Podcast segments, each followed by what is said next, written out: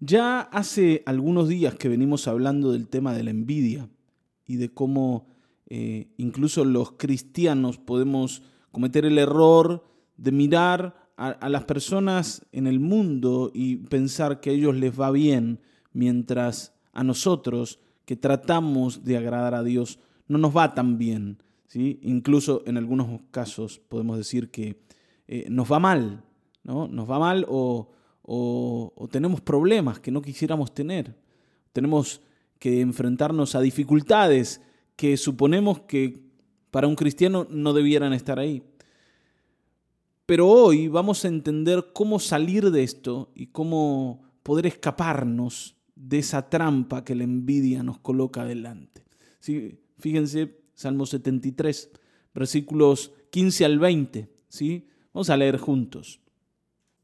Dice, si hubiera dicho, voy a hablar como ellos, habría traicionado a tu linaje.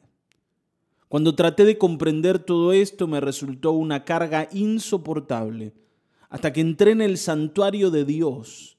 Allí comprendí cuál será el destino de los malvados. En verdad, los has puesto en terreno resbaladizo y los empujas a su propia destrucción en un instante serán destruidos totalmente, consumidos por el terror, como quien despierta de un sueño. Así, Señor, cuando tú te levantes, desecharás su falsa apariencia. Fíjense el cambio del salmista. En los primeros versículos del capítulo 73, él nos había dicho que había comenzado a resbalar porque había tenido envidia de los malos. Y después los describe ¿no? como personas totalmente autosuficientes, omnipotentes, gente que no necesita nada, gente que lo tiene todo, personas que, vamos a decir, están en un lugar intocable. Ahora, aquí él dice que en realidad se dio cuenta que eso que miraba no era así. ¿Se acuerdan que decíamos? Que muchas veces el que envidia ve que el otro está viviendo una vida ideal, que no tiene problemas, y esa en realidad es la mirada del envidioso, no es necesariamente la realidad de lo que la persona envidiada está viviendo. Y esto es lo que el salmista entiende ahora, que en realidad lo que él veía no es tan así. No es que ellos están en un lugar intocable. Aquí dice, ¿no? En verdad los has puesto en terreno resbaladizo y los empujas a su propia destrucción. Están allí y justamente por ser soberbios y altivos y pensar que nada les va a pasar, es que están cada vez más cerca de caer. Pero ¿cómo es que este hombre hace el cambio y cómo es que entiende esto? Bueno, la primera cosa que él dice es, yo no puedo hacer lo que ellos hacen. Esta es la primera cosa que uno tiene que darse cuenta.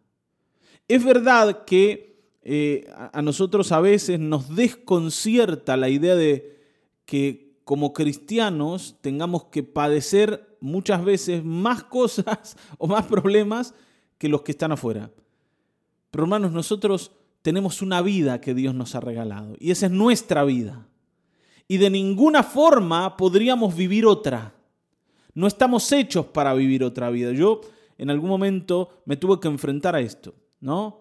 Eh, yo miraba a la gente que, ¿no? A mis amigos que no iban a la iglesia, y yo los veía disfrutar de todo lo que ellos tenían ganas de hacer, y, y que sin ningún tipo de culpa se entregaban a los placeres y a los deseos que tenían.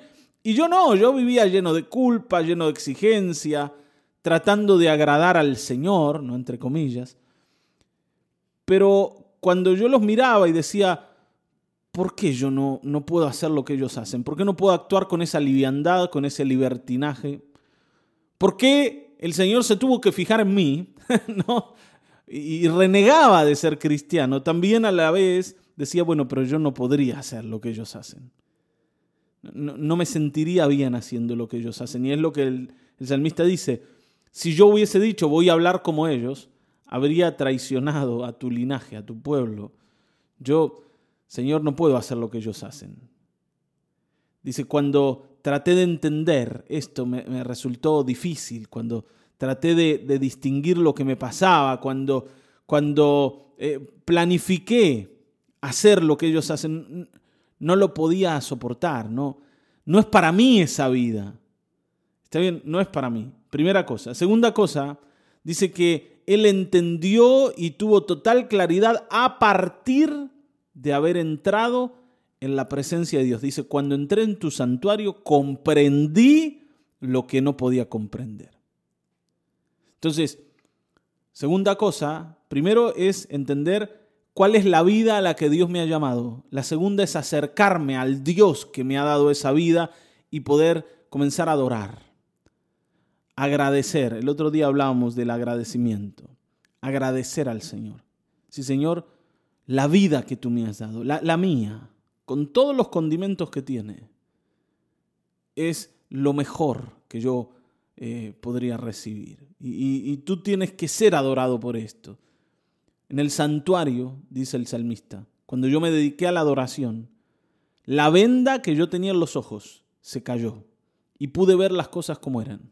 No como la envidia me las contó, sino como eran. Solo en la presencia de Dios nosotros vamos a obtener una mirada certera de lo que está a nuestro alrededor. La mirada certera está en la presencia del Señor. Yo creo que eh, algunos de ustedes han experimentado esto, ¿no? De, sentirse guiados y conducidos a partir de que buscaron al Señor y vino la claridad y la paz a la vida. Y ahí es donde Él dice, yo, yo pensaba que ellos eran intocables y no es verdad. No es verdad.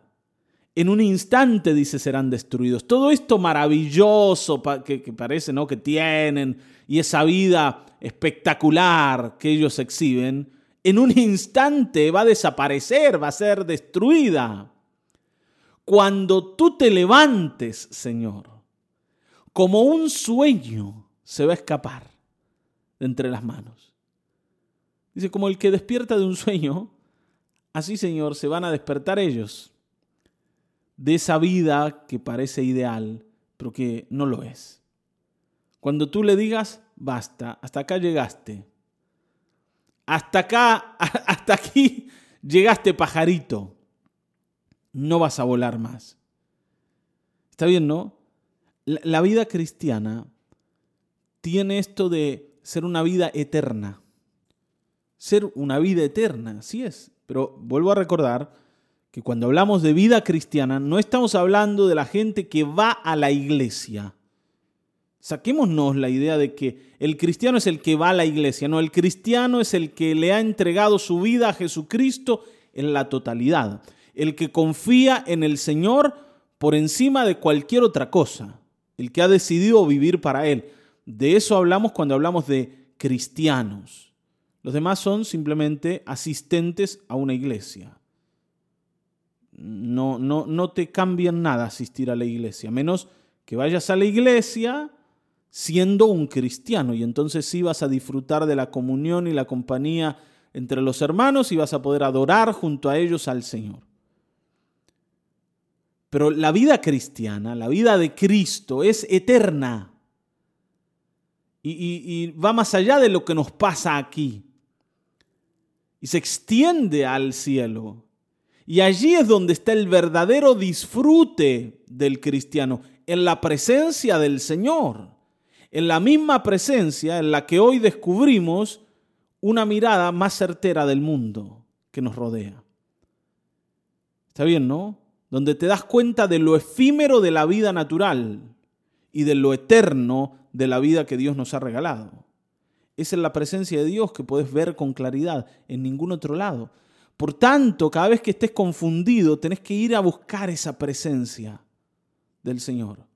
Ir a buscar en oración, en alabanza, que el Señor te guíe y te aclare la vista y te quite la venda de los ojos. ¿Está bien, no?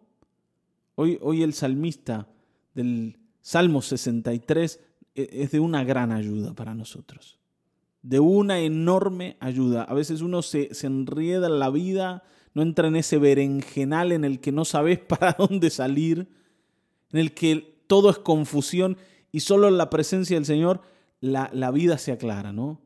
Y, la, ¿no? la mirada se aclara. Así que allí te invito, vayamos a buscar al Señor, porque el Señor nos va a guiar. Amén.